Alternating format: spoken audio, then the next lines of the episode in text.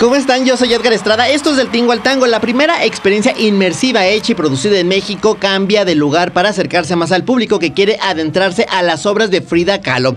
Y es que a partir de este mes de abril llega al Foro Polanco donde se podrán ver de nuevo monumentales proyecciones animadas sobre los muros y pisos para que el público viaje al fascinante mundo de Frida Kahlo. Espectáculo que le rinde homenaje a una mujer fuerte e imparable que hizo de su vida una obra de arte. Y por fin, luego de haber sido ovacionada en El año pasado por su actuación en La Civil, me refiero a Arcelia Ramírez, podremos ver esta cinta dirigida por Teodora Mijay que estremece y genera diversas emociones. Su estreno en cine será el 19 de mayo. Recordemos lo que nos dijo Arcelia Ramírez en su presentación en el Festival de Cine de Morelia. Es una situación que viven muchísimas mujeres en este país, mujeres y, y hombres, o sea, muchos padres, muchos, muchas madres, muchos hermanos, muchos, muchas hermanas están buscando a sus seres queridos. Y con éxito rotundo, Los Ángeles Azules agotaron su segunda función en el Estadio Luna Park en Buenos Aires, Argentina. En menos de una hora anunciaron una tercera fecha en el país.